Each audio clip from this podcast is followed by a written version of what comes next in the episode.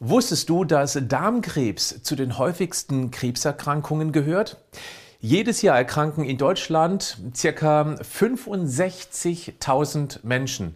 25.000 sterben daran. Eigentlich ist der Hauptrisikofaktor das Alter, weil die Hälfte der Erkrankungen Menschen über dem 70. Lebensjahr betrifft. Leider trifft es aber immer mehr deutlich jüngere Menschen, vor allem die im Alter von gerade mal zwischen 20 und 30 Jahren. In dieser Podcast-Folge erkläre ich dir die hauptsächlichen Ursachen und was du dagegen tun kannst. Herzlich willkommen zum Podcast Schlank und Gesund. Ich bin Gesundheitsexperte und Fitnesscoach Patrick Heitzmann. Dieser Podcast ist mir eine Herzensangelegenheit, weil ich dich unterstützen möchte, dass du noch fitter, gesünder und schlanker wirst. Schön, dass du mit dabei bist. Eine der Ursachen für einen deutlichen Anstieg von Krebserkrankungen bei Jüngeren zeigt eine große Korrelationsstudie. Das immer schlechtere Ernährungsverhalten und vor allem gezuckerte Getränke schon in der Jugend spielen eine wahrscheinlich sehr große Rolle. Natürlich kommt noch der Bewegungsmangel dazu, der durch Spielekonsolen, Computer und Social Media Dauerkonsum deutlich zugenommen hat. Genauso wie das Gewicht. Ein höheres Gewicht fördert Entzündungsprozesse, die sogenannten stillen Entzündungen. Still deshalb, weil wir die nicht spüren. Sie tun nicht weh. Sie sind eben still. Das macht sie auch so gefährlich, weil wir ohne Schmerzen auch nicht ins Handeln kommen. Nehmen wir mal eine der größten Ernährungsstudien der Welt, die Nurse Health Study 2. Hier wurde die Gesundheit von 100.000 Krankenschwestern über mehr als zwei Jahrzehnte beobachtet. Hier zeigt sich, wer schon früh regelmäßig gezuckerte Getränke konsumiert hat, erkrankte doppelt so häufig schon früh an Darmkrebs wie die Gruppe, die das eben nicht getan hat. Auch wenn diese Erkenntnisse lückenhaft sind, sieht es laut der Autoren danach aus, dass eben Zucker Darmkrebsvorstufen begünstigt. Leider sagt diese Studie nichts über den Konsum von Leitgetränken aus. Meine persönliche Meinung? Diese könnten zwar ein bisschen besser sein als die gezuckerten, weil eben der Zucker eher zur Übergewichtigkeit und deren Folgen führt, aber gesund sind die ganz sicher nicht und sie sind bestenfalls als Übergang zur zucker- und leitfreien Getränkevariante zu tolerieren. Wer solche trendigen Getränke wie Bubble Tea, Softgetränke und Energy Drinks trinkt, sollte wissen, dass genau die mal so richtig viel Zucker durch den Verdauungsschlauch bis runter zum Dickdarm spülen. Und dieser Zucker hat nachweisbar einen sehr schlechten Einfluss auf das Mikrobiom, also die Bakterienbesiedelung des Dickdarms. Mit Zucker werden nämlich gesundheitsschädliche Bakterien gefüttert. Die vermehren sich und drängen dann die für uns gesunden, wichtigen Bakterien immer mehr zurück. Das kann dann auf Dauer spürbare Folgen haben. Verstopfung oder Durchfall, Bauchschmerzen, Blähungen, vor allem bald nach dem Essen. Auch eine schlechte Haut ist ganz typisch dafür, dass mit dem Darm etwas nicht stimmt.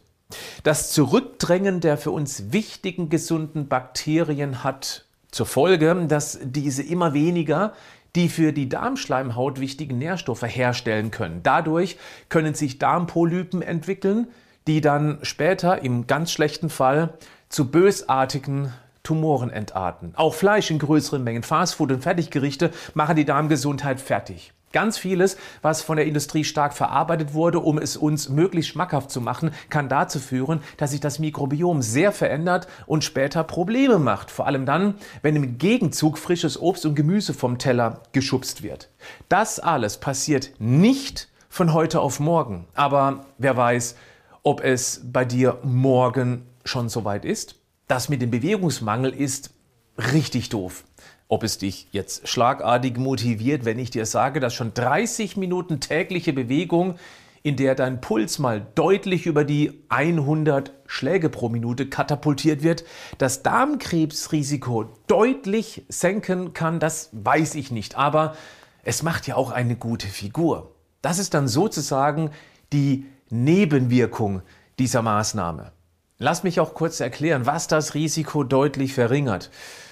Naja, im Prinzip sind es genau die gegensätzlichen Dinge wie die, die ich eben schon auf die schlechte Seite gestellt habe. Ist Lebensmittel und keine Füllstoffe, also tote Nahrung, die gezielt so zusammengesetzt wurden, damit du bald wieder Hunger oder Lust bekommst und nachtanken willst. Die Industrie freut das, dein Darm verflucht dich. Blähungen sind dann so eine Art äh, genervter Seufzer.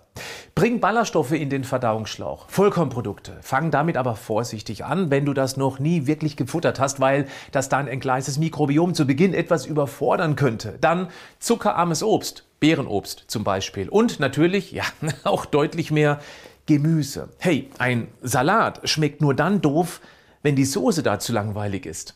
Und trink Wasser, einfach nur Wasser, ja, ist am Anfang vielleicht total langweilig, weiß ich, weil ich früher ein Cola-Junkie war, bis ich erkannt hatte, dass es mir überhaupt nicht gut tut. Heute könnte ich Cola nicht mal mehr in den Mund nehmen, diese Zuckerrotze, ekelhaft.